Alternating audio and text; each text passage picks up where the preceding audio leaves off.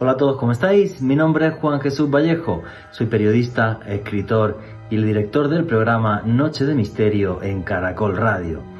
Grandes genios que fueron capaces de dibujar la realidad con otros ojos y con sus pinceles hicieron obras que se convirtieron en inmortales. Pero esas obras tienen mensajes ocultos. Uno de los casos más famosos es el del conocidísimo Leonardo da Vinci, el hombre que fue un genio capaz de diseñar máquinas siglos antes de que se construyeran, como un submarino o un tanque pero aparte de tener una inteligencia privilegiada, conocía aspectos secretos de la historia del mismísimo Jesús de Nazaret?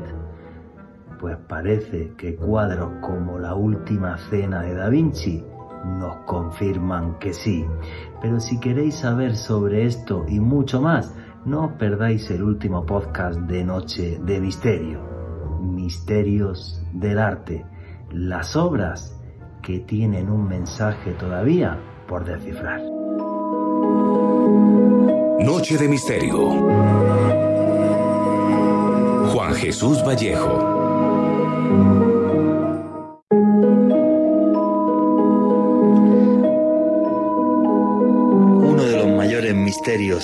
Que he experimentado es el de caminar por el Museo del Prado. Es como un viaje en el tiempo a diferentes tiempos, a diferentes épocas, a enfrentarte a la magia y a la mente de los pintores más importantes de la historia. Y entre las pinturas que más me impactaron con mucha diferencia es en una sala donde están las pinturas negras de Goya. Allí contemplando el rostro de las brujas y de diferentes espantos, fui capaz de caminar llevado de la mano del gran maestro por las puertas del infierno.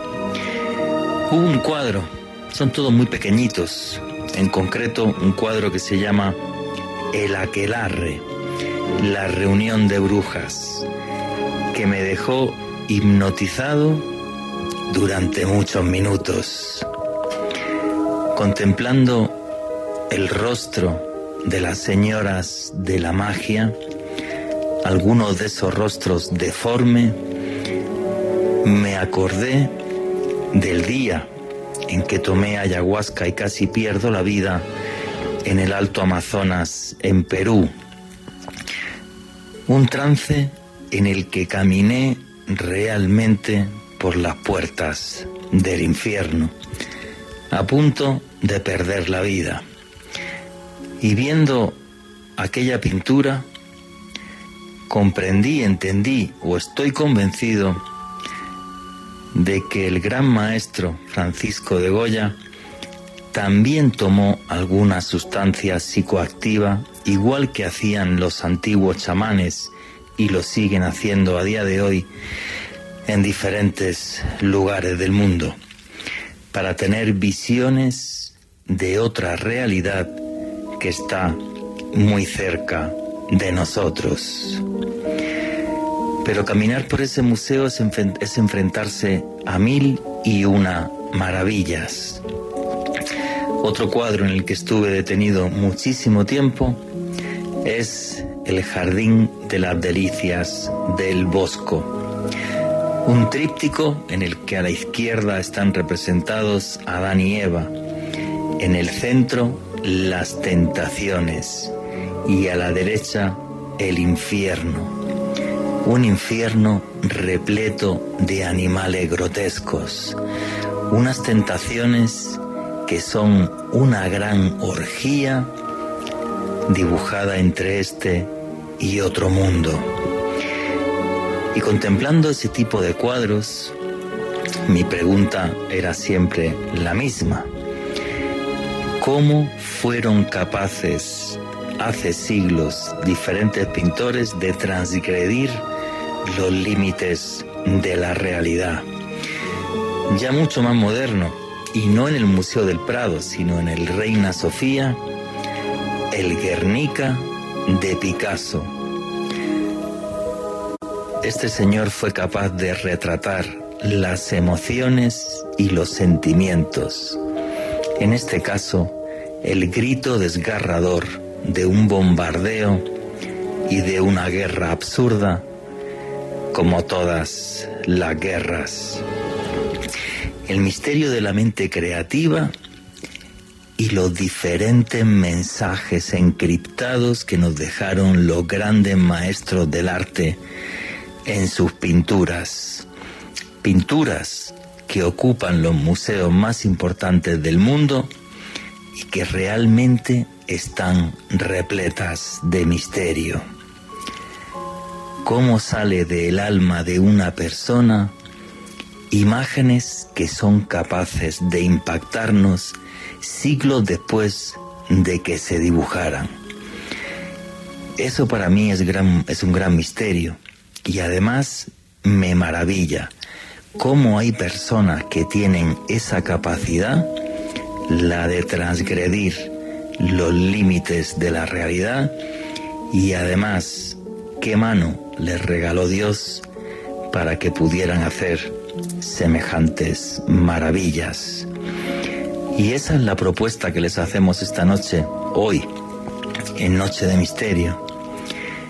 Ir todos cogidos de la mano para atravesar el Museo de la Historia, el Museo del Arte, un museo en el que la mente de grandes genios nos dejaron plasmados imágenes capaces de romper las barreras del tiempo. Buenas noches, noctámbulos. Mi nombre es Juan Jesús Vallejo. Los que queréis seguirme en redes sociales, mi Twitter es arroba Juan G. Vallejo, Juan J. E. Vallejo. En Instagram y en Facebook, Juan Jesús Vallejo. ¿Qué opináis de las obras de arte que os he comentado? ¿Cuál es la obra de arte que más os ha impactado? porque esto es Noche de Misterio y aquí lo que hacemos es periodismo de misterio. Nosotros os ponemos los hechos encima de la mesa y vosotros decidís qué hay detrás y qué no. Y si alguno conoce las obras de arte que he mencionado, si también le parecen repletas de misterio como mm, le parecieron a un servidor. Sobre todo recuerdo que la que más me impactó el aquelarre de Goya. Delante del aquelarre de Goya, o sea, es como como si realmente las brujas le hubieran ayudado a hacer aquel cuadro. Es sumergirte en la magia negra, en su terror, en esa oscuridad. Y además me recordó realmente el día que estuve a punto de fallecer en el Alto Amazonas, en Iquitos, en Perú, en una toma de ayahuasca para, para un documental para televisión española. Fue una experiencia que prefiero no recordar, aunque me han hecho contarla mil veces. Bueno, señores, quiero también comentaros que tenéis un canal de YouTube que, que, es Oculto tras la sombra. Repito, en el canal de YouTube Oculto tras la sombra, si os gusta el periodismo de misterio, tenéis todas las semanas eh, vídeos sobre esta temática. El de esta semana es uno que habla de lo que opinan muchos expertos de una posible gran crisis mundial que está a punto de llegar. Y también todos los meses hacemos eh, una charla junto con Alejandro Bernal aquí en Bogotá que se puede asistir online o presencial y la información de eso está en mis redes sociales, en mi Twitter arroba Juan G. Vallejo, Juan J. E. Vallejo.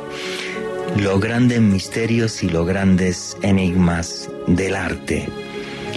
La capacidad que tuvieron ciertos maestros de traspasar los límites de la realidad y de que sus visiones, hechas cuadros, lleguen hasta hoy como obras inmortales. Y arrancamos ya el programa sin más dilación. Alejandro Bernal, amigo, compañero, buenas noches, ¿cómo estás? Buenas noches, Juan Jesús. Saludo para usted, para Jonathan en los controles, para nuestros invitados de esta noche, Alejandro, Francisco, Corina y desde luego Juanje para todas las personas que se conectan con nosotros aquí en Colombia, en Estados Unidos, en Argentina. La audiencia de Noche de Misterio trasciende las barreras porque somos la gran familia de misterio que siempre se reúne los sábados en la noche para abordar este tipo de temáticas. También nos pueden escuchar en diferido a través del podcast que estamos publicando todos los jueves en la noche en una lista de reproducción del canal de YouTube de Caracol Radio. Y hoy Juanje creo que más que nunca puedo utilizar esta frase de que el misterio es cultura. Hoy un recorrido a través de la historia de la que es para mí una de las manifestaciones más sublimes del ser humano, como lo es el arte. Vamos a estar hablando de artistas renacentistas, bueno, de muchas cosas para que no se lo pierdan en una noche realmente apasionante. ¿Qué opinas de la locura de la mente creativa? ¿Has conocido algún creativo que esté cuerdo? Yo que estuve en una eh. escuela de cine, no voy a contar lo que llegué a ver cuando estaba estudiando. Básicamente. Pues, Juan, que también lo, lo, conozco de primera mano porque tuve la oportunidad en, en, mi adolescencia de, de, estudiar varias artes, entonces estuve en contacto con mentes creativas y conozco lo, lo, complejo que puede llegar a ser una mente que tiene esa capacidad de plasmar sus emociones a través de una pintura, de música, de poesía, de, muchas manifestaciones, claro. de cine. Así que nada, va a ser excepcional poder verificar estos enigmas en este transcurso de estas dos horas, Juanje. Muy bien, amigo. Un fuerte abrazo a todos los hermanos y a toda la familia del Misterio Latinoamericana. Cada día soy más en diferentes países de Latinoamérica que lo escucháis esto a través de la playlist de YouTube y ya hay noches que me parece un poco loco porque hay casi más gente en Estados Unidos que en Colombia. Un fuerte abrazo a toda la gente que está en Estados Unidos. Había una pareja ahí en Las Vegas que quería un saludo, pues aquí, aquí se lo mando. Así que bueno, y sin más dilación, vamos a arrancar porque hoy estamos y somos un montón de gente. un montonazo. Eh, hace poco hice un taller de periodismo de misterio y están aquí muchos de esos alumnos que querían participar y hablar y dije, venga, pues hablar todo el mundo. Voy a empezar a presentar aquí a gente que los conozcáis. El primero es Francisco Salazar. ¿Quién es Francisco Salazar para toda la audiencia de Caracol Radio, que nunca se está en Noche de Misterio? Juan Jesús, un saludo muy especial para ti, para Corina, para nuestros dos queridos Alejandros, para Jonathan y para toda la amplia audiencia de, este maravilloso programa. Yo soy psicólogo y tuve la magnífica y maravillosa oportunidad de compartir contigo en el taller de misterio que fue de verdad todo un proceso de aprendizaje eh, y muy agradecido por eh, darnos esta oportunidad de compartir contigo en el programa de esta noche y como lo dijo Alejo Bernal, eh, el tema del, misterio ya eh, vertido a las artes es algo que realmente es apasionante. No, y tú que eres psicólogo y además eres profesor de universidad, juraría, eh, la mente creativa. Para mí eso es todo un gran enigma. No he conocido gente más excéntrica en la vida que mis amigos que se han dedicado a, documentales, a cine. Bueno, yo hice 19 documentales, que tampoco está mal. Pero todo, todo, un misterio, la mente creativa. Luego, si te parece, nos hablas también un poco, un poco de eso. Eh, claro que sí, tocaremos el tema y, y con el material que hay, allá llegaremos también. Muy bien. Siguiente invitado. Eh, Alejandro Marmolejo, que también estuvo en el curso del taller de periodismo de misterio, que es estudiante de arte dramático y es a quien se le ocurrió la idea de este programa. Alejandro, buenas noches, ¿cómo estás? Muy buenas noches a todos los oyentes de Noches del Misterio. Honrado de estar en este magnífico programa contigo, Juan Jesús. Y nada, yo a mí se me ocurrió este tema porque siento que en el arte hay muchísimos misterios, no solamente los misterios que guardan las pinturas, sino también en la mente de los pintores o incluso en los artistas en general que realizan algunos performances que son súper locos, que uno llega a pensar en qué estaban pensando esos artistas y que quieren lograr contar con esos performance. El arte para mí es maravilloso y uno puede aprender de todo con el arte. Eso que has dicho es muy bueno. ¿Con qué se conectaba la mente de estos artistas para poder hacer cosas así, obras realmente inmortales? Y aquí la última, última alumna que estuvo en el, en el taller de periodismo de misterio, que es Corina Cantor, que es estudiante de periodismo. Preséntate tú misma. Hola, muy buenas noches. Mi nombre es Corina Cantor y bueno, soy periodista, bueno, todavía no soy periodista. Estudio comunicación social y periodismo, estoy en octavo semestre y estoy muy agradecida de haber podido participar en el taller de periodismo de misterio, ya que pues digamos uno en estos momentos dice, listo, estudio periodismo, pero ¿a qué lado me voy a ir? Y pues estoy muy agradecida porque por fin pude entender cuál es la parte del periodismo que más me apasiona.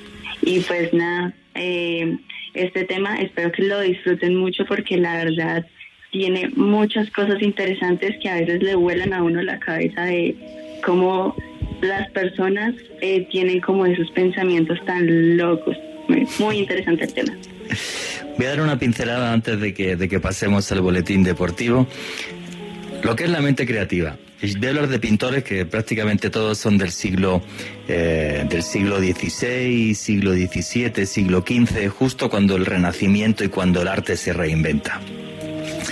Cherubino Alberti, este es un señor que le dio un ataque de melancolía y entonces además de hacer cuadros le dio por construir catapultas. Decía que así se relajaba. Instrumentos mecánicos de hace miles de años para tirar grandes piedras y destruir murallas. Eh, Nicolaus Brucker, este eh, le dio también una crisis de repente que no sabía qué pintar y entonces le dio por enseñarle a hablar a los estorninos. Otro dato, Pablo Guidotti eh, se obsesionó con volar y tanto se obsesionó que hizo unas alas con barbas de ballena y con plumas de pájaro y se partió la cadera y se quedó en silla de ruedas el resto de su vida. Guido Reni, este por ejemplo era un obseso de la brujería y la magia negra y no dejaba entrar mujeres a su casa porque decía que todas eran unas brujas. Y estos los pintores de la época del Renacimiento. Si nos vamos al siglo XX, Pablo Picasso, eh, yo creo que, es el, gran personaje, el, pintor quizás más conocido del siglo XX o uno de los más conocidos del siglo XX. Eh, con frases célebres como que en la vida hay que casarse por lo menos cinco o seis veces y que cada vez que se aburría porque tenía muchos cuadros compraba un castillo solo para poner los cuadros. Así que menudos personajes. vamos a hablar un poquito más de, la mente de, este tipo de personas y nos vamos a meter ya mismo en eh, Leonardo da Vinci. Para mí uno de los pintores más impresionantes mm, que he visto y que sus obras me fascinan y ir al Museo del Prado, en el que está muchas veces. Eh, se lo recomiendo a todo el mundo que, pueda ir a España. Vale, eh, los cuadros del Bosco, de Jerónimo Van Haken, era su nombre eh, real. Y este señor que hace unos cuadros en los que yo creo que se adelanta lo que luego mucho más tarde fue el surrealismo, del que el máximo exponente es Dalí, pues es curioso porque este señor, aparte de que perteneció a varias sectas como los adamitas, por ejemplo, para provocarse visiones, se pegaba días enteros sin comer, hasta que tenía alucinaciones. Pero si hay un clásico de los clásicos en todo esto, y ya estáis preguntando todo, voy a hacer un pequeño esbozo. Leonardo da Vinci, para muchísimas personas, aquí tenemos un psicólogo, eh, el hombre con el coeficiente intelectual más alto de la historia. Se habla que su coeficiente intelectual se podría haber comparado con el de eh, Albert Einstein o Bobby Fischer, que son los dos coeficientes intelectuales más altos del siglo XX. Bobby Fischer, el jugador de ajedrez norteamericano. Leonardo da Vinci era todo un personaje adelantado a su tiempo. Este señor no solamente era pintor, sino que además en sus bocetos dejó las ideas para hacer un tanque, un submarino, un helicóptero, una ametralladora, salvavidas, unos patines de agua. Yo en un experimento en España una vez me puse los patines que diseñó Leonardo da Vinci y realmente eh, funcionaban. Y Yo, con sinceridad, no creo que haya habido en la historia un pintor con más misterios en torno a él que Leonardo da Vinci, homosexual. Incluso se le hizo un juicio en Italia por homosexual y se le dejó en libertad por, falta de pruebas. Yo creo que más que falta de pruebas es que los grandes mecenas y la gente de mucho dinero de Italia y hasta la Iglesia Católica no querían que lo quitaran de en medio porque era el mejor pintor del mundo y sus obras valían básicamente ya en aquella época su peso en oro. Yo no creo que haya alguien que haya dejado tantos misterios en sus obras como Leonardo da Vinci, que muy pocas de él, por cierto, creador de una técnica que se llama el esfumato, crear una figura diluyendo los bordes de forma de que esté todo integrado, de forma de que parezca que el cuadro realmente es como si fuera una escena que se planta ante ti. Bueno, vamos a hablar ahora con ese pequeño esbozo que he dado de Leonardo. Ah, por ejemplo, curioso, escribía en toscano y cuando escribía cosas que la gente no quería que leyera, escribía de forma especular, o sea, escribía de izquierda a derecha y para poder entender sus textos hace falta un espejo. Él hacía eso sin que le hiciera falta un espejo, un total y absoluto genio. Bueno, yo creo que pocas obras en el mundo hay como la Gioconda, la Mona Lisa, el cuadro icónico de Leonardo que está en el Louvre, en París, y que eh, dibuja a una señora con una sonrisa única en la historia. Francisco Salazar, ¿qué nos puedes contar sobre la Gioconda? Juanje, pues realmente esta es una obra que al día de hoy sigue brotando debates, misterios, inquietudes.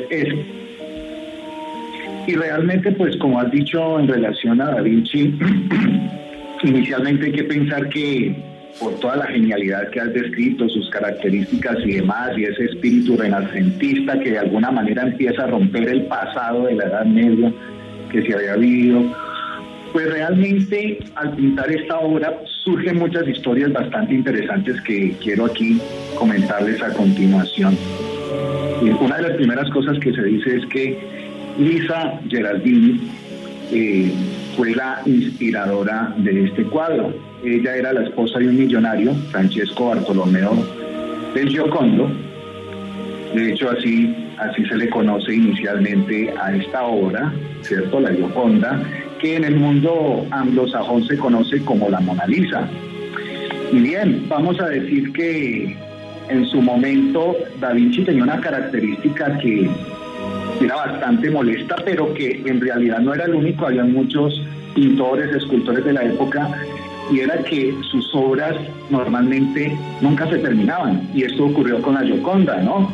Eh, él la, empieza a hacer una de las eh, de, los, de las investigaciones plantea que de alguna forma él cuando conoce a Lisa queda profundamente impactado por ella, obsesionado. Claro, como también se sabe que Da Vinci fue homosexual, entonces hay detractores que dicen que esa teoría no es cierta, pero que en todo caso él en, ese, en esa obsesión, en ese enamoramiento, al menos para hacer esta obra, pues gastó más de 10.000 horas en hacer esta obra que, insisto, no terminó eh, y que más o menos entre 1503 a 1519, que es cuando fallece, él aún eh, estaba trabajando en ella, no la había querido entregar. Y digamos que lo primero que se dice al respecto es que, es que realmente no la entregó por el perfeccionismo que él siempre tenía, ¿no? En ese espíritu sublime que dicen eh, tenía Da Vinci. Eh, ese retrato de 77 por 53 centímetros, vamos a decir que eh, en su momento fue visto, además, por, por un joven que en la época, en la época de que Da Vinci estaba trabajando en él, ve el cuadro y saca, y saca un, boceto, Rafael Sancio, me estoy refiriendo a Rafael Sancio, que de alguna manera en 1504, cuando visita el taller de Leonardo, ve el, dibujo y saca la pintura y saca un, un retrato, digámoslo así, fiel a, al de Da Vinci, ¿no? Entre comillas. Muchos dicen que la pintura de Rafael Sancio es la que está en el Museo del Prado. Es que aquí, eh, eh, un, segundo, Francisco, el Museo del Louvre, no del Prado, el Museo del Louvre. Vamos a ver. Primero, ¿por qué hipnotiza tanto la obra? Y eh, por qué si es clave saber si la obra que hay en el Louvre es o bien de Leonardo, porque no está firmada por Leonardo, o bien es otro boceto que hizo alguien de la escuela de Leonardo, que esa es la gran hipótesis. Lo primero de la Mona Lisa, y súper importante, todo el mundo que se pone delante del cuadro dice que da igual que te ponga delante, a derecha, izquierda, parece que siempre te está mirando. Le dio una perspectiva a los ojos única. Luego, lo más famoso de la Mona Lisa, con mucha diferencia, su sonrisa es una especie de sonrisa tímida que es capaz de enganchar a cualquier, a cualquier persona que se pone delante del cuadro. Detalles muy curiosos. El cuadro, por ejemplo, la Gioconda, la señora que está ahí retratada, no tiene cejas y no tiene párpados. Y es algo que si no te lo dicen, el cuadro es como tan perfecto que no te percatas de eso. Eso es una locura, o sea, realmente el tipo era un genio. Y el cuadro, desde que empieza a verse, como tú comentabas, es Rafael Sancio, uno de los primeros que ve eh, la Gioconda. Y aquí empieza también el gran misterio, aparte de esa sonrisa, los ojos, eh, la técnica del esfumato. El gran misterio comienza con que Rafael Sancio, cuando ve el cuadro y luego comenta, dice que el cuadro y la señora está eh, delante de dos columnas griegas. Y en el cuadro que hay en el Louvre no hay dos columnas griegas. Y además las radiografías que se le han hecho al cuadro y todas las investigaciones, que han sido muchísimas, nunca apareció en el boceto las dos columnas griegas. Con lo cual aquí el misterio, o sea, aparte de la sonrisa y de la mirada, es, ahí va, y si lo que tenemos no es una obra de Leonardo, continúa Francisco. Sí, Juan Jesús, y, aclaro porque de pronto no fui claro en ello. Eh, por supuesto, la que se cree que es la obra original está en el Museo del Louvre, eh, y, pero se plantea también que en el Museo de Prado hay, hay la paralela que, de la cual fue testigo Sancio. Y, eso que estás diciendo de las columnas Fabri es también unos enigmas bastante importantes e interesantes que, ya vamos a mencionar. Pero antes haciendo un, énfasis también en eso de la sonrisa, precisamente Giorgio Vasari a mediados del siglo XVI, en un libro que dedicó a estudiar grandes genios, eh, que él hablaba de la fascinación de, de, esta, de esta pintura de la Gioconda, de esa sonrisa y dice que de alguna manera los labios parecían ser de verdad, ¿no? No ser colores, sino que era la propia piel, así lo expresaba eh, Vasari. Y dice además que si uno miraba la garganta con mucha atención, se podía ver el latido del pulso. Era lo que le inspiraba a él ver esta obra, ¿no? Y decía que esta obra de Leonardo tenía una sonrisa tan agradable que era algo más bien divino, más que humano, y que de alguna manera se consideraba algo maravilloso en el sentido de que él sentía que era algo vivo, ¿sí? y por eso la, imagen eh, impactaba tanto. Eh, el crítico francés en el siglo XIX, Alfred Dumesnil, Alfred Dumesnil dice, dice particularmente en 1854 sobre la obra, su sonrisa llena de atracción, pero es la atracción traidora de un alma enferma que relata la locura. Es la opinión de, de Alfred Smith. Y dice, esta mirada tan suave pero ávida como el mar, devora. Atracción traicionera. Es lo que él Fíjate que otro detalle, otro detalle súper importante, ¿vale? aparte de esos comentarios, eh, Giorgio Vasari, cuando, cuando él habla de la obra en el siglo XVI, sí menciona que la Gioconda tiene cejas y pestañas y la que hay en el Louvre no tiene cejas y no tiene pestañas.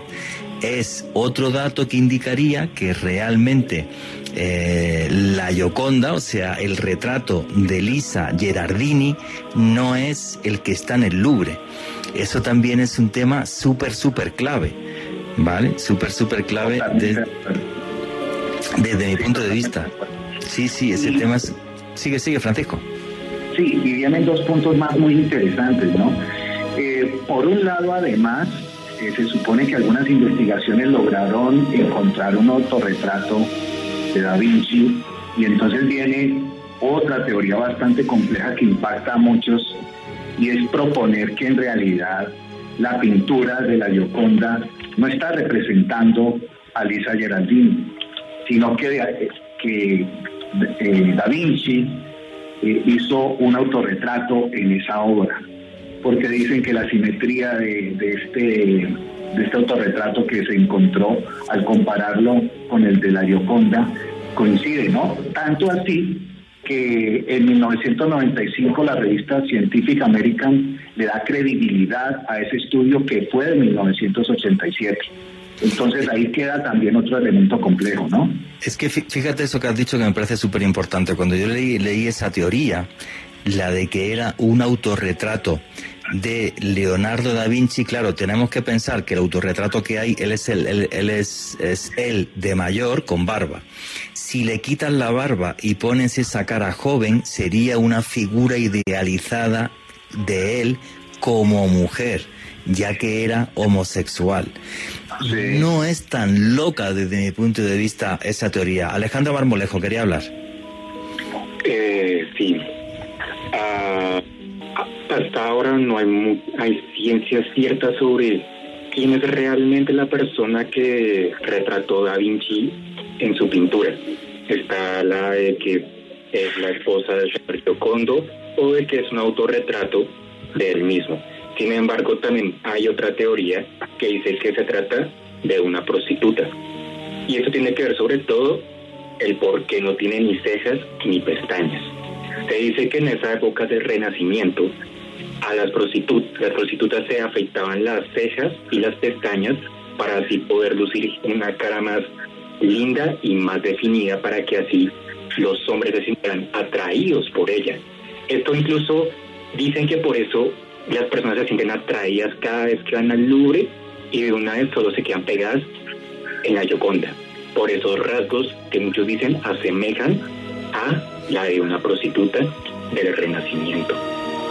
esa hipótesis me parece me parece súper súper curiosa. Hay otro hay otro pintor, no tiene nada que ver con, con Leonardo, eh, que es Caravaggio y Caravaggio pintaba a las vírgenes como prostitutas y los ángeles como chaperos se dice en España, no sé cómo se dice aquí en América Latina, como hombres que venden que venden servicios sexuales a otros hombres, ¿vale? Y también, por ejemplo, pintaba a los apóstoles como mendigos y pintaba a Cristo como si fuera un mercader. Eso le costó la cárcel que se escapara de la cárcel y que luego, por ejemplo, eh, bueno, pues acabó muerto de una pulmonía que le dio después de escapar de la cárcel. Lo recogieron, estuvo en la isla de Malta, primero la cogieron los, caballeros, los caballeros de la Orden de Malta, que eran los descendientes de los templarios, luego le metieron en la cárcel cuando se enteraron de lo que había hecho en Roma. Bueno, gente completamente transgresora.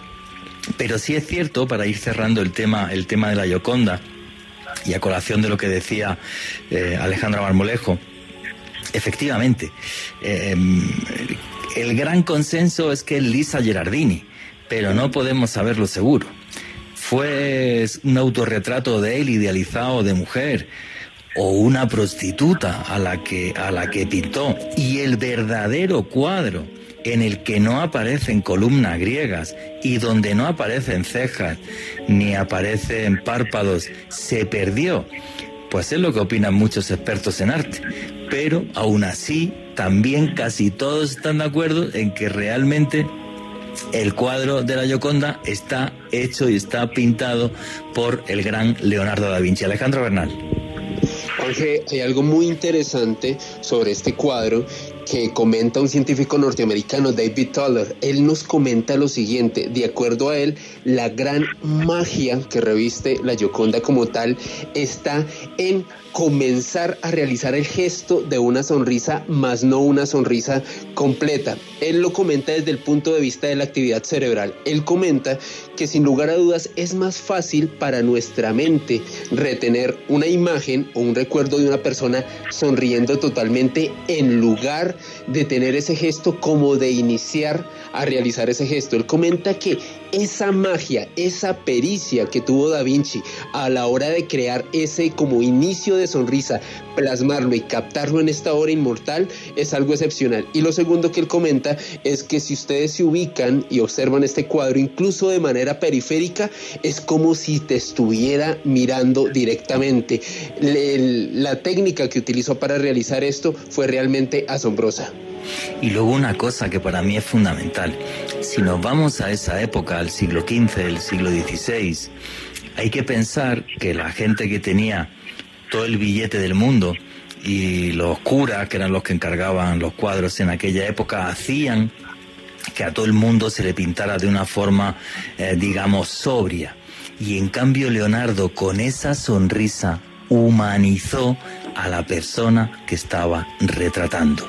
Fuera una prostituta, fuera el mismo idealizado de mujer o fuera realmente Lisa Gerardini. Pero mm, así transgredió el arte, o sea, humanizó el retrato que estaba haciendo. Francisco Salazar.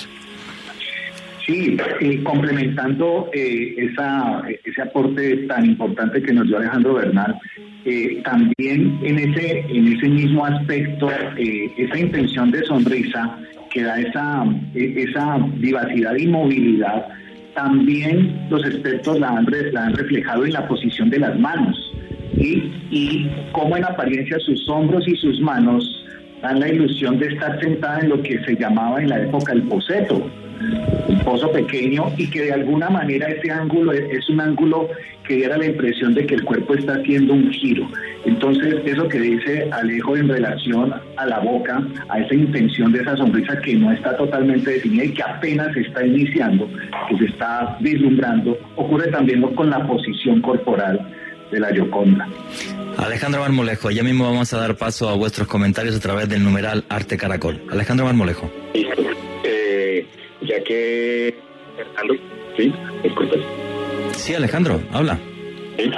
Eh, ya que tocaron el tema de las manos, hay teorías que dicen que supuestamente la persona que está retratada estaba embarazada, ya que en numerosos estudios que se han hecho en 3D, específicamente a las manos, se dice que supuestamente está como ocultando como una especie, algo en su vientre, como si estuviera embarazada. Además, se ha mirado que en su rostro, en el cabello, parece como si tuviera incluso un velo. Un velo que en la época del Renacimiento era muy común que las mujeres lo usaran cuando ellas estaban esperando para dar a luz. Entonces se dice que supuestamente esa persona que está en el retrato está embarazada. Otro detalle que me parece súper curioso. Alejandro Bernal, ¿qué es lo que están preguntando o comentando los noctámbulos ahora mismo a través del numeral Arte Caracol? Juan G, aquí Javier Real nos pregunta lo siguiente. ¿Qué misterio tiene la Mona Lisa dentro de la historia del Código da Vinci? Ninguno. Ninguno. Todo el Código da Vinci se basa en la obra de Leonardo, que es la última cena, que es el que, el que luego nos va a relatar Alejandro Bernal en la segunda parte. Aquí Andrés 1984 nos envía una imagen y nos dice, es famoso o célebre el síndrome de Stendhal. ¿Qué nos pueden contar sobre este asunto? Pues yo no conozco al señor Stendhal, ni sé qué es el síndrome de Stendhal, pero a lo mejor Francisco Salazar, que es psicólogo, sí lo sabe. Igual que tú, Juan, no lo conozco, no tengo idea. No tengo ni idea, absolutamente. Luego buscaremos a ver. ¿Qué más preguntas y comentarios hay? Aquí Jaime nos dice, Dalí cuando era niño empujaba a otros niños de los puentes y barrancos y disfrutaba ver cómo otros tenían sexo con Gala, su esposa. No conozco ese dato y he mirado cosas de la biografía de Dalí, todas mis dudas. Y es verdad que es un personaje muy polémico, porque además era franquista, reconocido franquista, y fue, a ver, y fue y estuvo con Franco eh, varias veces. Polémico porque, por ejemplo, eh, llegaba a Estados Unidos y, cobraba por firmar autógrafos y cosas así. Era un tipo súper, súper excéntrico. Pero de ahí a que realmente hay un dato claro sobre que disfrutaba ver cómo otros tenían sexo con su esposa, con sinceridad, todas, todas mis dudas, ¿eh? Todas mis dudas. ¿Qué más comentarios y preguntas hay?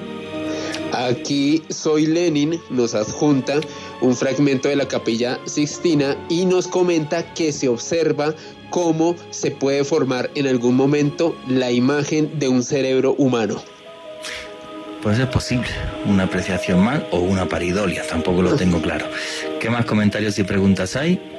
Franco Javier, para mí el cuadro que más me impresiona es el de la última cena de Da Vinci. Creo que está lleno de simbolismos que aún no se han descifrado. Ese cuadro sí que me hace pensar, y luego Alejandro Bernal lo va a contar, que realmente Leonardo da Vinci estaba metido en grupos esotéricos súper importantes que además conocían detalles de la vida de Cristo a través de evangelios apócrifos que luego más tarde se perdieron, porque ese cuadro si tiene como para hacer un programa entero. ¿Qué más preguntas y comentarios hay? Falta un minutito. Irene nos dice, eh, ¿qué nos puede decir Francisco sobre un perfil psicológico de Da Vinci?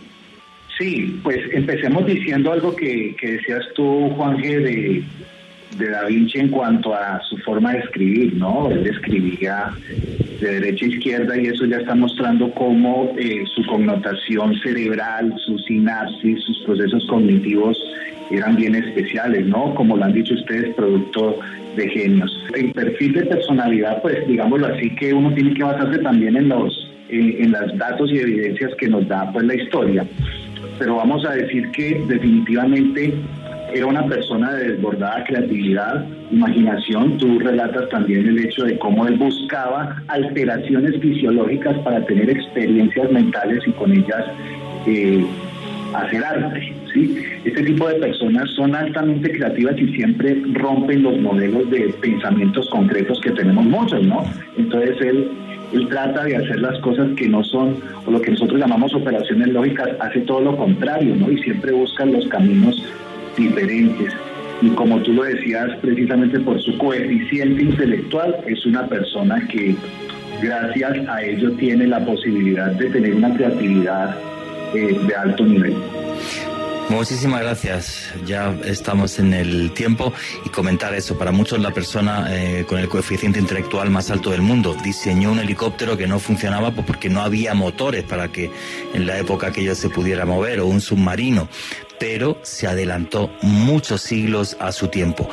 Bueno, nos hemos metido de lleno en misterios del arte. Lo primero y obligado creo que era hablar de la Mona Lisa, de la Gioconda, de esa sonrisa inmortal que cambió el mundo del arte para toda la historia. Y por preguntas en el Twitter y porque obvio cuando hice el preguión del programa tenía que ser así, porque creo que es el cuadro con más misterio de la historia y así lo digo así de claro la última cena del gran maestro italiano Leonardo da Vinci, inspiradora de hasta de novelas como El Código da Vinci, que vendió más de 200 millones de ejemplares. Alejandro Bernal, ¿por qué tiene tanto misterio la última cena de Leonardo da Vinci? Juan Jesús, porque de acuerdo a Robert Goodman y otros investigadores y grandes expertos en el arte, La Última Cena no es solamente una de, las pinturas más importantes de la historia, sino que es una obra plagada de simbolismos que podrían ocultar un gran misterio sobre la vida de Cristo. Haciendo un contexto eh, histórico rápidamente, Juanje, este fue una pintura que tardó tres años en realizar el gran maestro Leonardo da Vinci, entre 1495 y 1498. La realizó sobre una pared del convento dominico de Santa María de la Gracia, allá en Milán, en Italia. Y fue realizada como tal por un encargo que le hizo Ludovico Sforza uno de los hombres más poderosos de la Italia de aquel entonces, también uno de los hombres más poderosos de toda Europa en aquel instante, finales del siglo XV. Hay algo muy interesante, Juan G arrancando a analizar los misterios y es la forma en la que Da Vinci representó en este caso esta última cena. Para la época era muy usual que los artistas que trataban de representar esta escena tan importante de, los evangelios de la Biblia normalmente hacían hincapié en el momento en el que Cristo estaba eh, pues, sosteniendo la copa de vino u otro tipo de escenas más tranquilas, pero Da Vinci fue realmente transgresor, se fue más allá y por sugerencia de los dominicos, según algunos historiadores, quiso representar el momento más dramático de la última cena, el momento en el, en el cual Jesús está comentando que hay un traidor entre ellos, lo cual suscita pues una serie pues, de, sentimientos encontrados que se representan de manera muy fidedigna en esta obra. Ahora bien, basándome en las investigaciones de Robert, Robert Goodman, quien es un investigador que ha estado estudiando muy de cerca los misterios detrás del cuadro de la Última Cena, él nos comenta lo siguiente, y es que esta obra quizás lo que nos oculta realmente es la posibilidad de que Jesús de Nazaret tuviese un hermano gemelo, dato que ha sido ocultado durante muchos siglos por la Iglesia Católica. De acuerdo a sus investigaciones, tanto Miguel Ángel como Da Vinci, quien además de hacer parte de o de tener contacto directo con varios grupos herméticos, algunos también establecen que estuvo muy relacionado con el priorato de Sion. Lo cierto es que, de acuerdo a Goodman, Da Vinci y Miguel Ángel, por intermedio del Papa Alejandro VI en su momento y después por León X, obtuvo este secreto, esta información en la cual Jesús, Cristo, tenía un hermano gemelo, información que habría ocultado la Iglesia Católica desde hace mucho tiempo. sobre el tema de que Jesús tuvo hermanos, eh, incluso los evangelios son, uno de los evangelios, juraría que es Mateo, eh, donde, donde menciona que tenía eh, al menos tres hermanos y hermanas. Se da el nombre de los tres hermanos y hermanas eh, se dice en, general. Em, la Biblia que tenemos hoy día está en español, que tiene que está traducido del latín y el latín se tradujo, se tradujo del griego antiguo. Bueno, para ver los textos originales que no existen, que estarían en arameo, ¿vale? Habría que irse al griego antiguo. Y em, lo que dicen los expertos en griego antiguo es que cuando en ese evangelio se dice la palabra hermano, no se refiere al concepto de hermano como amigo, sino que se, se, refieren al concepto de hermano, de hermano carnal. En concreto, el, la persona que habla de esto es el catedrático de griego antiguo de la Universidad Complutense de Madrid, Antonio Piñero. Yo he estado con él eh, varias veces. Y él dice que en griego antiguo está clarísimo que lo que dice es hermano. Ahora, uno de estos sería un hermano gemelo. Pues lo que hace Da Vinci en el cuadro es que el cuarto personaje por la derecha es exactamente igual que Jesucristo.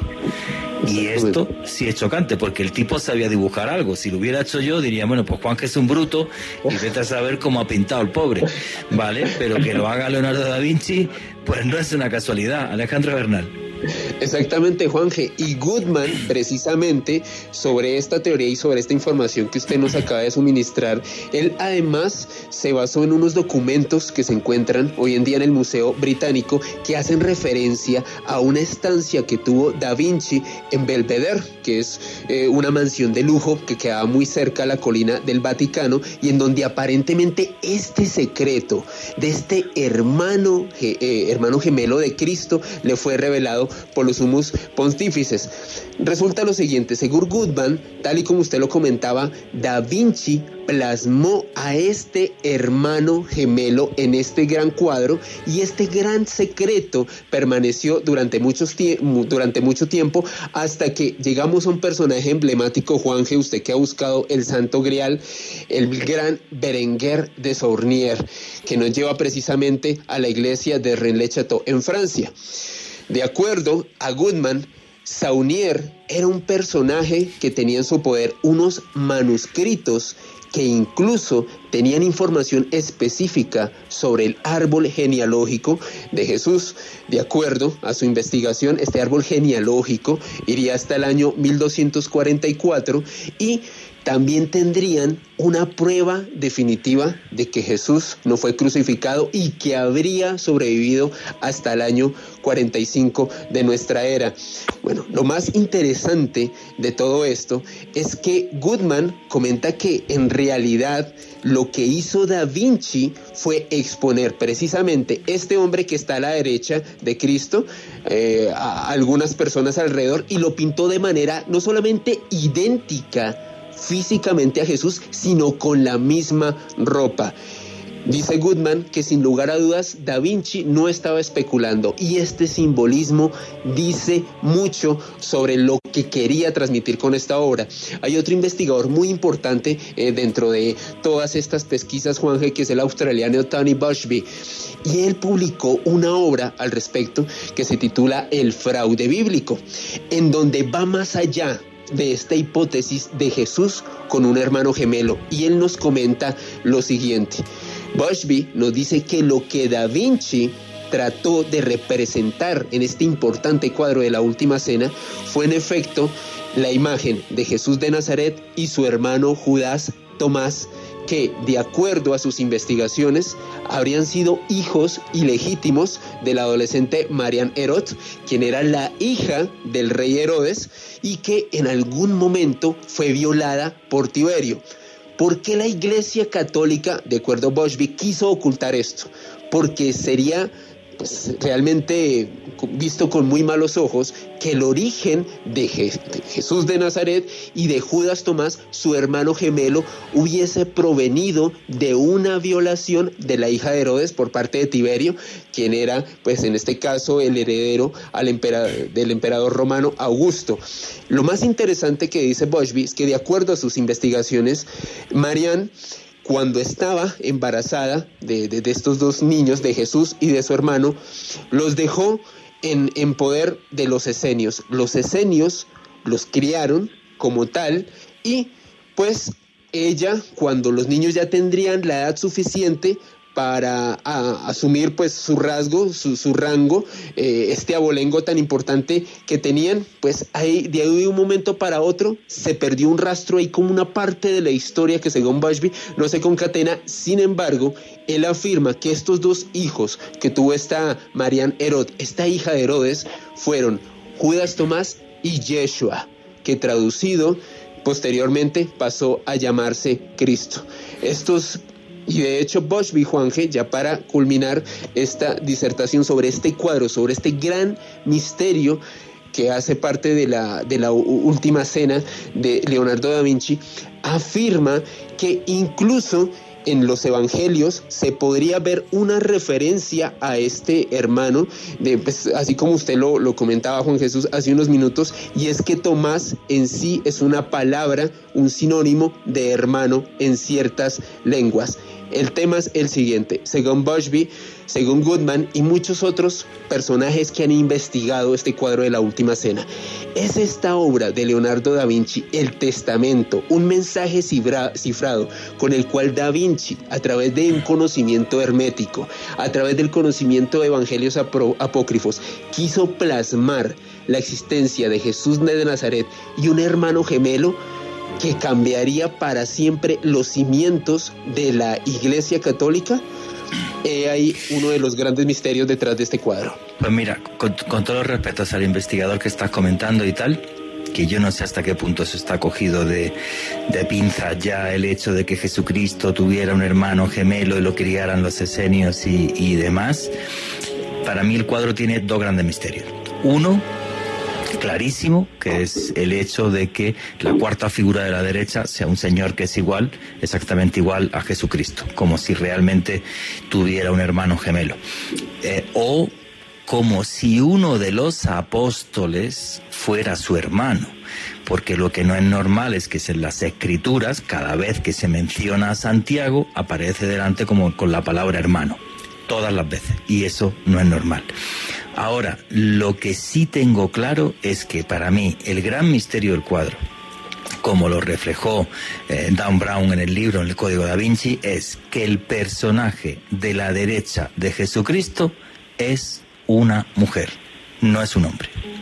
Eso para mí es el mayor misterio del cuadro, porque el cuadro se lo encargaron se lo encargó la Santa Madre Iglesia y Leonardo da Vinci pintó una mujer en vez de pintar un hombre a la derecha de Jesucristo. Con una V clarísima en el cuadro, se abre una V que para Dan Brown y otros representaría realmente eh, la copa de la vida, una vagina y demás y tal, o sea que realmente esa mujer acabaría embarazada y teniendo un hijo de Cristo y misterio de los misterios además, el que parece que es Pedro, que sería el tercero a la derecha, está amenazando y en tono amenazante y con la mano señalando al cuello a esa mujer. Eso es impepinable que está en el cuadro, se ve perfectamente, o sea, lo ve hasta un ciego y para mí es el gran, gran, gran misterio de la última cena, que es lo que refleja, eh, lo que refleja eh, Dan Brown y lo que hizo tan famosa eh, su obra, el, Código da Vinci, junto, bueno, porque la obra está genial, y luego a ver si da tiempo en el programa a que hable de un cuadro que es el de los pastores de Arcadia, que tiene que ver con esto que estaba comentando del párroco de Berenguer de Sonier y el priorato de Sion, que eso da para otro programa, que además conozco varios expertos en eso eh, pero mm, para mí el gran, gran misterio del cuadro, repito, es que a la derecha de Cristo no hay un hombre, hay una mujer y Pedro está amenazando a esa mujer. Es un mensaje brutal. Alejandro Bernal. Y precisamente, Juan G., lo que hizo Dan Brown a través del Código da Vinci y otros investigadores que han tratado de descifrar quién es esta mujer, este gran enigma que se ve de forma evidente en este cuadro es precisamente saber su identidad. ¿Fue María Magdalena o fue otra mujer muy cercana a Cristo y a sus apóstoles que quiso ser representada, o más bien que fue representada, en este caso por Da Vinci en esa obra? Para mí, y todos los investigadores creo que lo tenemos clarísimo, es María Magdalena, porque el hecho de que dijeran que María Magdalena es una prostituta es de tradición cristiana. En ningún caso aparece en los evangelios. O sea, para mí está clarísimo que el personaje de la derecha eh, de, Leonardo da Vinci en la última cena es María Magdalena. Y Leonardo da Vinci lo hizo en la cara de toda la Santa Madre Iglesia, que es una cosa súper loca. Alejandro Marmolejo, ¿qué querías comentar? Bueno, eh, yo también creo que es posiblemente María Magdalena. Sin embargo, las personas que tratan de desmentir esto dicen que se trata del apóstol Juan. ¿Por qué? Se dice que Juan era el más joven de los apóstoles y para pintar, para plasmar en las pinturas a personas jóvenes, tenían en cuenta el rostro femenino. Usaban a mujeres para pintar a estos jóvenes y así retratarlos como personas jóvenes. Esto ha llegado a especular que posiblemente se trate de Juan y que muchas personas lo confundan con María Magdalena. Pues me parece genial la teoría de esa gente, pero yo veo una mujer, pero clarísima. Y además cualquiera, vuestros comentarios a través del numeral Arte Caracol, a ver si os parece igual que a mí. O sea, es que, vamos, o sea, no es que me parezca, es que yo veo una mujer, pero reclaro, o sea, una mujer entre 12 hombres, que es como que se ve a la legua. Yo no sé qué cura, le, qué, qué, qué perdón, qué excusa le puso a los sacerdotes y a la iglesia Leonardo en aquella época, como era un genio, ni siquiera se dieron cuenta, se quedaron todos alucinando con el cuadro, que es lo que me pasaría a mí si lo veo, y los detalles me costaría meses eh, verlo, pero es que es una cosa que a mí me deja eh, súper loco. Y luego Pedro en, en tono amenazante, o sea, dentro de la Santa Cena, que es un momento así, un rollo como idílico y tal, y Dios mío, Jesucristo que se nos despide aquí con su Santa Cena, que haya un apóstol amenazando a otro, me parece la cosa más loca del mundo. Además, el que está justo a la derecha de Cristo, en principio el que debería ser más importante, no es Pedro, sino una mujer. O sea, es algo em, realmente increíble. O sea, a mí me parece eh, fascinante en el retrato de la última cena más importante eh, de todos los tiempos. O sea, ¿queréis comentar alguno algo? Alejandro, eh, los dos Alejandro, Francisco, Corina, ¿queréis comentar algo al respecto? Pues digamos, em, en lo que em, he visto como tal, y pues sí tiene como mucho sentido, es en la parte, si no estoy mal, la parte derecha, donde hay eh, esos tres personajes que están como hablando y dándole la espalda a lo que es Jesús. Según dicen que el que se encuentra en la mitad eh, tiene un aspecto muy parecido a, a, Leonardo, que él mismo se retrató ahí y que lo que él eh, trata como de mostrar es que, digamos, como que tal vez se encuentra eh, como en contra de lo que es, no sé, tal vez esa creencia o dando como eh, hablando con otros personajes para poder eh, darle como un em, como darle un incógnito de que si esto es así, de si esto no es así, o sea, me parece muy interesante. ¿Te refieres a que estaría dando una imagen de controversia dentro de la última cena, en la que hay Efectivamente, en la que hay un apóstol que amenaza a otro, pero es que tiene una cara de mujer clarísima. Vamos a lo mismo, y para mí ese es el gran misterio de la, de la última cena. Es que Leonardo pintaba muy bien, entonces que, que pinte un tío jovencito porque fuera Juan como si fuera una mujer, pues a mí no me entra en la cabeza. Y lo digo, pero así de claro. Alejandro Bernal. Y Juanje, precisamente, ¿qué papel desempeñaba esa mujer en esta escena tan dramática, en donde claramente pues hay unos gestos de controversia, hay muchas emociones plasmadas por Da Vinci ahí? Esta mujer sería compañera sentimental de Cristo y posteriormente le habría dado una descendencia. También otro de los grandes enigmas que reviste esta obra que nos legó Da Vinci. Pues si vamos a la historia, en la antigua Judea, Galilea, Palestina, llámenlo como quieran, que alguien de 30 años no estuviera casado y tuviera hijos era un problema súper importante. Si vamos a la historia y a lo que pasaba en esa región del mundo hace 2000 años, absolutamente todo el mundo estaba casado y tenía hijos.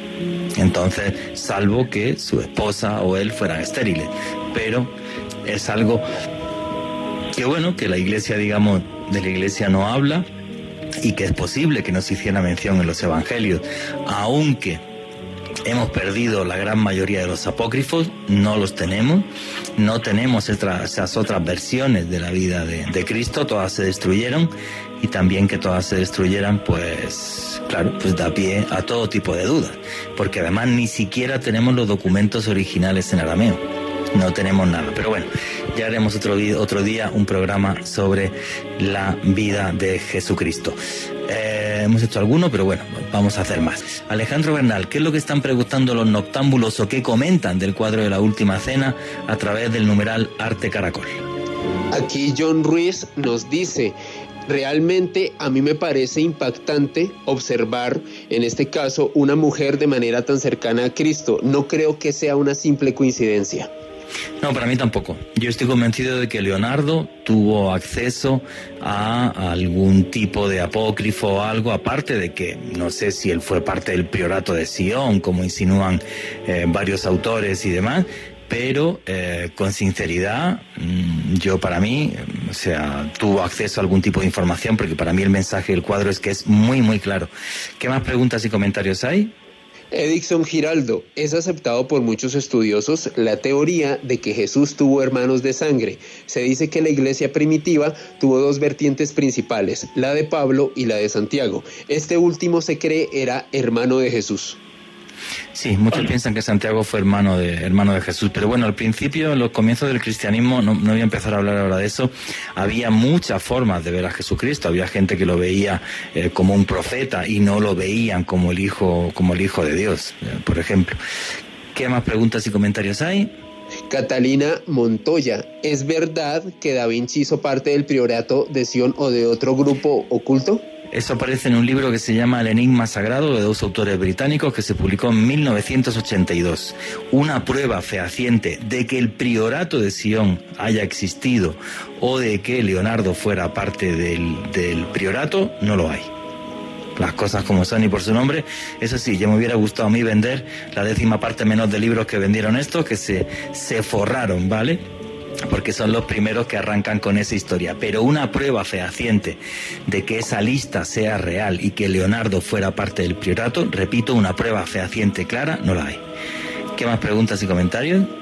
FJ Crespo, si era la mujer de Jesús, tenía derecho. Además, eso no nos afecta en nada, porque si la familia de Jesús hubiera reinado, lo hubieran matado hace mucho tiempo.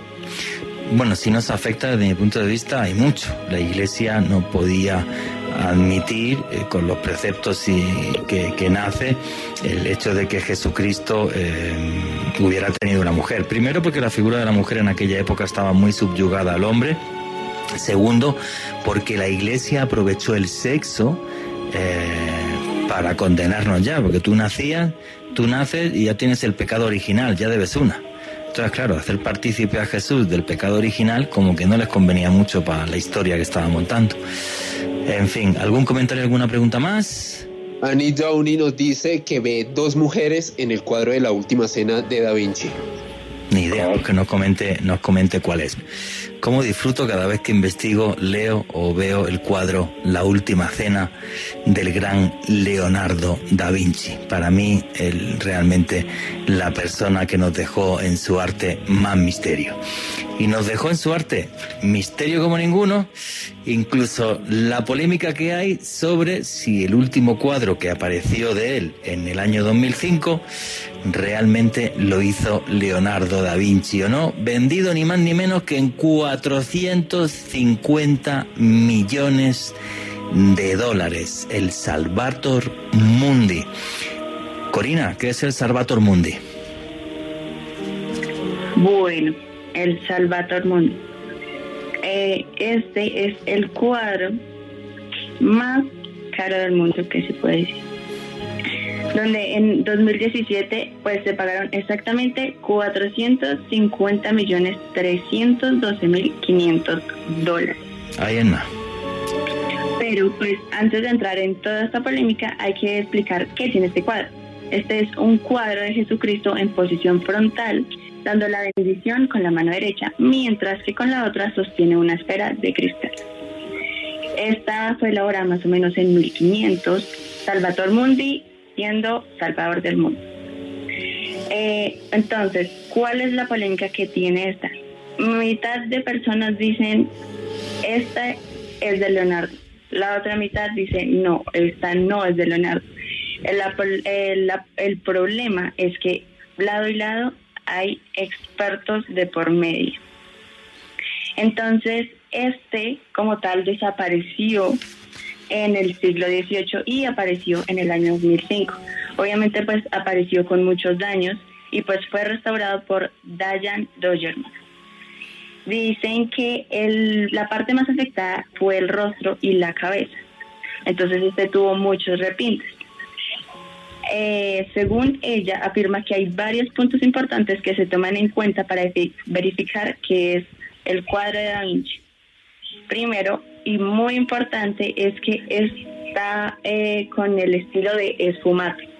Como ya se habló, es una de las características más importantes que usó Leonardo. Em, siguiente es la, el cabello, el cabello que tiene eh, rizos que son también de una forma muy personal como lo fue hecho también las manos.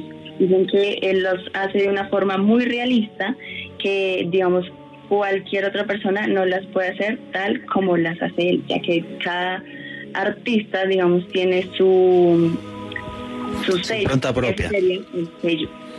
Exacto. Eh, algo muy importante también es el cuello. Dicen que el cuello es como tal inexistente, donde en otras pinturas que él hizo el cuello se veía muy notablemente. Eh, algo que llamó mucho la atención y es que el, el cuadro fue pintado de manera frontal. Al comparar estas obras de Da Vinci con este cuadro, uno nota como el cuadro es muy, em, muy plano y pues Da Vinci tiene esa característica de que las personas están volteadas unos cuantos grados. Eh, y pues uno al ver esta comparación dice, es una pintura muy em, compleja, pero la, no alcanza a llegar a lo que hace Da Vinci.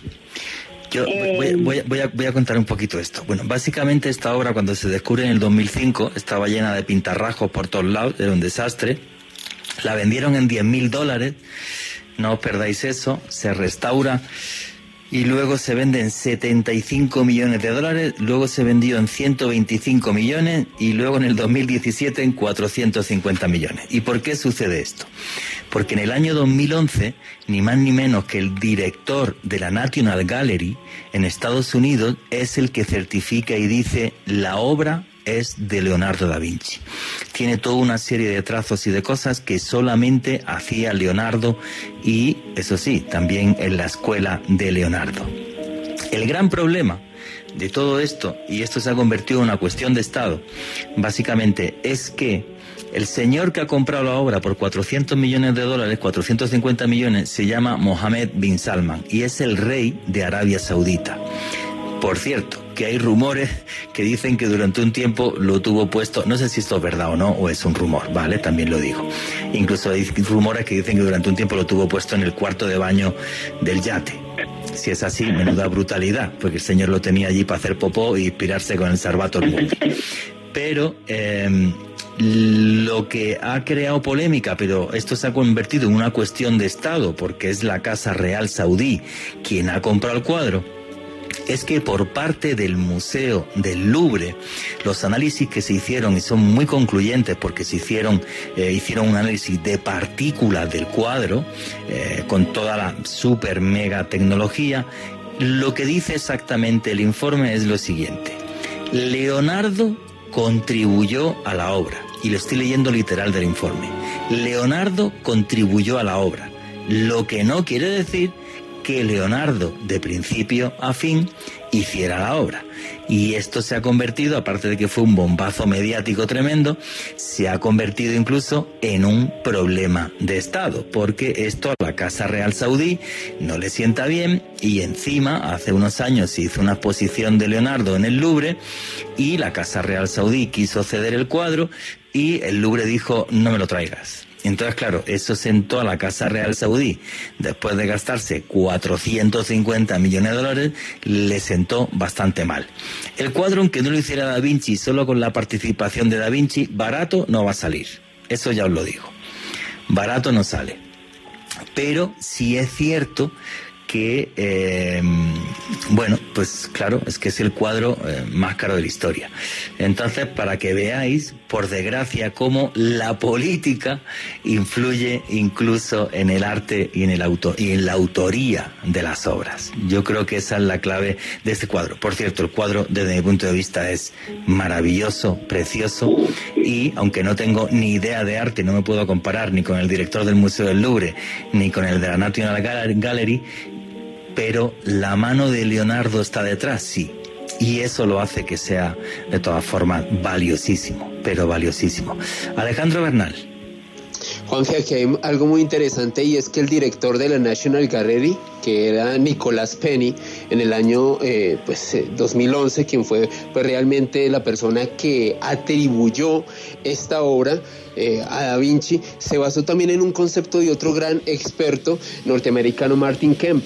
Y él afirma que sin lugar a dudas los trazos y como la expresión y en sí la composición de esta obra, para describírsela un poco a los oyentes, es básicamente Jesús de frente con eh, la mano derecha levantada y en su mano izquierda una esfera totalmente transparente. Él decía lo que trata de demostrar, o sea, la profundidad como tal conceptual de este cuadro únicamente la podía representar un tipo como Da Vinci o alguno de sus estudiantes privilegiados.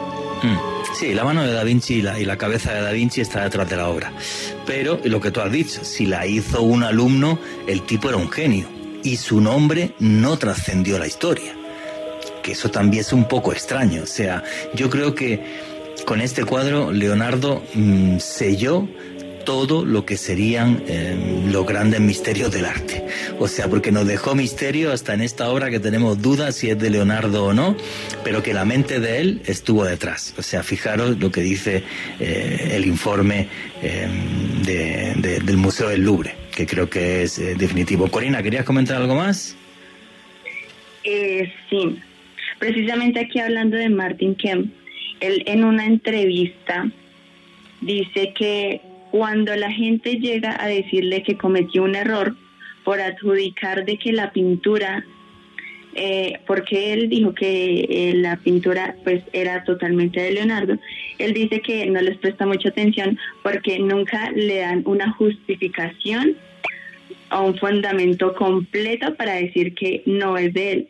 Entonces, digamos como que él no tiene esa culpabilidad de que él cometió un error. Y algo interesante es que dice, aún así estoy esperando a alguien que llegue con todos sus fundamentos válidos para que él me diga que cometí un error. Buenísimas esas declaraciones, no las conocía, pero es que ya te digo, incluso el Louvre lo que dice ahora es eso y entonces nos hemos metido en un problema político y bueno, un lío, un lío del carajo. Bueno, faltan 17 minutitos para terminar y como en el preguión del programa yo metí la historia esta del Salvator Mundi, de este Jesucristo, de este rostro de Cristo, eh, y creo que muchos de vosotros es posible que penséis igual que yo, ¿Habría algún cuadro o alguna representación pictórica que estuviera cerca de lo que sería eh, ese rostro real de Jesús?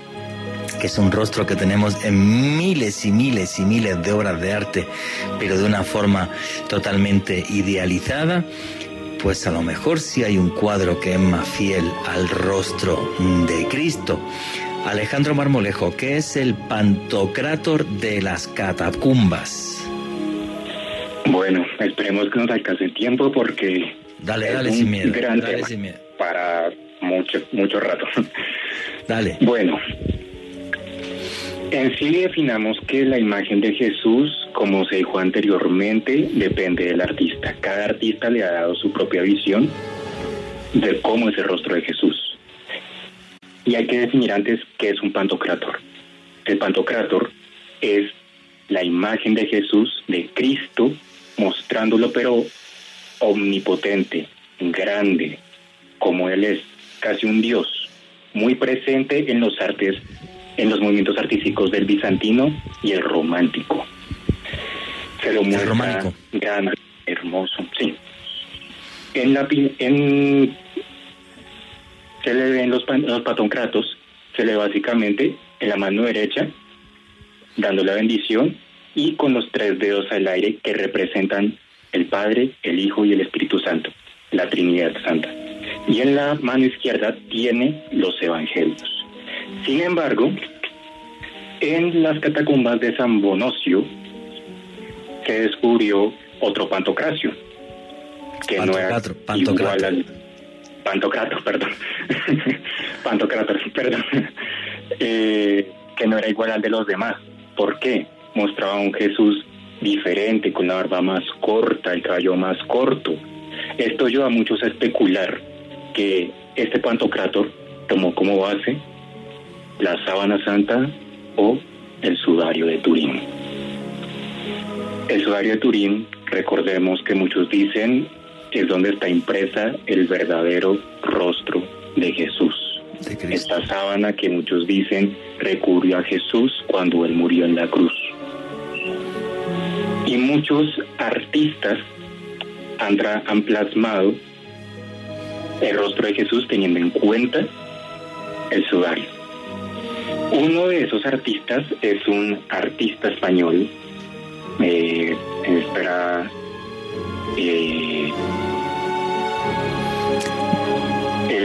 es el Cristo de Mer, Mirreñón, Merreñón, de un artista español ya de apellido Mirreñón, si no estoy mal, en donde basó esta imagen de Jesucristo en el sudario y la recreó totalmente en una escultura. Es un hombre que ha estudiado la anatomía de Jesús y así esculpió a Jesús. Sin embargo, también otros artistas nos han quedado conformes con eso, porque si miramos en tanto en el sudario, muestran igualmente a Jesús como, como una cabellera larga, castaña y con una barba muy linda. Y esa es la imagen que tenemos de Jesús actualmente, de ojos divinos y hasta con un cuerpazo, un six-pack casi bien marcado.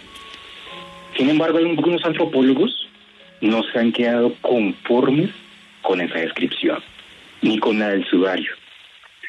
Ellos han estudiado muy bien cómo eran realmente los judíos de esa época encontraron tres cráneos. Tres cráneos del siglo I y que dicen que esos, esos tres cráneos estuvieron en la región donde vivió Jesús. Ahí recrearon un modelo 3D de lo que para ellos es el verdadero rostro de Jesús.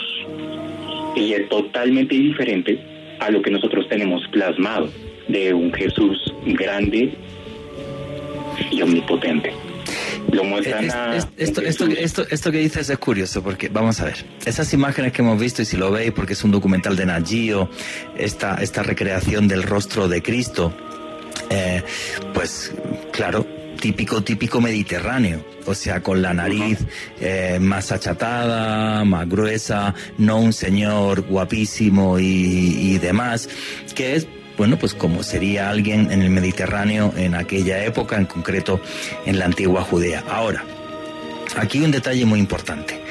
La clave de esta historia, y si el Pantocrator de las catacumbas eh, que se, que se descubre en el año 820 después de Cristo al sur de Roma, está inspirado en la sábana santa, y si es el rostro de la sábana santa realmente el de Jesucristo porque realmente falsificar la síndone, la sábana santa, lo tendría que haber hecho el tío más genio del mundo. Me explico. Porque un forense puede investigar la muerte del sujeto en la sábana. Y el señor tiene el pómulo derecho partido, se le puso una corona de espinas que era como si fuera un casco, o sea, si replicaron o intentaron falsificarla, a alguien lo mataron como a Cristo, pero bien, cosa curiosa que aparece en la síndone, que defendería el que es auténtica. Si la sábana, la sábana santa aparece hace muchos siglos, hasta hace pocos años la arqueología no sabía que a la gente no se le crucificaba por las manos, sino en las muñecas. Porque si tú crucificabas a alguien de la mano, se te parte la mano Tú en la crucifixión era una tortura terrible porque podías estar entre 24 y 48 horas agonizando en la cruz. Pero hace muy poco la arqueología descubrió que a la gente se la crucificaba por las muñecas. El hecho de que el pantocrator de las catacumbas se parezca el rostro al de la sábana santa es tan crucial porque la sábana santa aparece en la historia después del año 820 después de Cristo. el pantocrátor de las catacumbas demostraría que realmente la síndone estaba siendo eh, ya venerada o había aparecido antes, eh, antes de la época en la que supuestamente aparece en la historia, que es lo que hablan los detractores de la síndone. Dicen, no, es que apareció muy tarde en la historia como de la nada. El pantocrátor de las catacumbas, y hay un profesor de Duke que se llama Alan de Wagner, eh, que comparó los rostros del, del Pantocrátor con el de la Sábana Santa, em, lo, hizo que 145 de 250 puntos del rostro coincidían. Esto es súper clave. ¿Por qué? Porque el otro resto que hay en el mundo en el que estaría reflejado el rostro verdadero de Cristo es el santo sudario de Oviedo y hay una cosa también fascinante en esta historia. La sangre del santo sudario de Oviedo y la sangre de la síndone de la sábana santa de Turín es la misma sangre, AB positivo, semítico puro. Eso, que es el 1% de la población, yo por casualidad tengo, soy AB positivo, aunque que yo sepa no soy judío, que vete a saber mis orígenes, pero eso es crucial en toda esta historia. Y por eso es tan importante el pantocrátor de las catacumbas, por el hecho de que estaría reflejando el rostro que aparece en la síndone, que la síndone sería anterior a la época en la que aparece en la historia y que realmente sería el rostro de Jesucristo. Para mí lo que hizo National Geographic me parece genial y este rostro que sacaron eh, con esos tres cráneos que tenían del siglo I y demás, pero es como si ahora cogieran aquí en Colombia tres cráneos y dijeran que todos los colombianos son así. Desde mi punto de vista lo hicieron un poco mm, dándole la vuelta a la tuerca para que el documental lo viera mucha gente, porque obvio el tema del verdadero rostro de Cristo eh, vende un montón. Por eso es tan importante esta pintura. Francisco Salazar quería comentar algo. Eh, Juan José, pues no, realmente en concordancia con lo que dices y lo que eh, comentó el propio Alejandro ahora en su magnífica descripción, definitivamente lo que debemos entender es que Occidente nos vende una, una imagen de Jesús perfecta, ¿no? La piel. Muy europea, además, súper europea. Exactamente, exactamente. Y en ese orden de ideas, pues por supuesto, al, al oírte a ti y, al oír a Alejandro ahora en sus relatos, yo me imaginaba, si uno pudiera volver el tiempo y estar en esa época, seguro que uno no hubiera reconocido a Jesús con todas las imágenes que nosotros tenemos en la mente del producto de, tantas eh, generaciones que han crecido con unas imágenes eh, idealizadas de Jesucristo y de la propia Virgen María. Alejandro Marmolejo. Sí, o sea, hay mucho debate sobre todo de la imagen de Jesús. Recordemos que volvamos, eh, depende del artista. De hecho, hasta incluso se dice que la primera imagen detallada que tenemos de Jesús sea desde el siglo III, en una capilla en donde se ve a Jesús teniendo en cuenta la parábola de la oveja, en donde se dice que Jesús era un pastor que tenía un rebaño de ovejas pero se le pierde una oveja y envía las 99 restantes para que la busquen y la traen después. En aquella representación de la imagen de Jesús lo vemos a él cargando en hombros a una oveja, pero no lo vemos como nos, nos lo han vendido de que es alguien grande y omnipotente, no lo muestran como alguien flaco, humilde y hasta que con barba muy, muy desarreglada. Hasta incluso recordemos que el artista colombiano Fernando Botero hizo su propia versión de Jesucristo, donde la pinta totalmente gordo y mucho más eh, amarillento de lo que vemos las imágenes de la crucifixión de Jesucristo.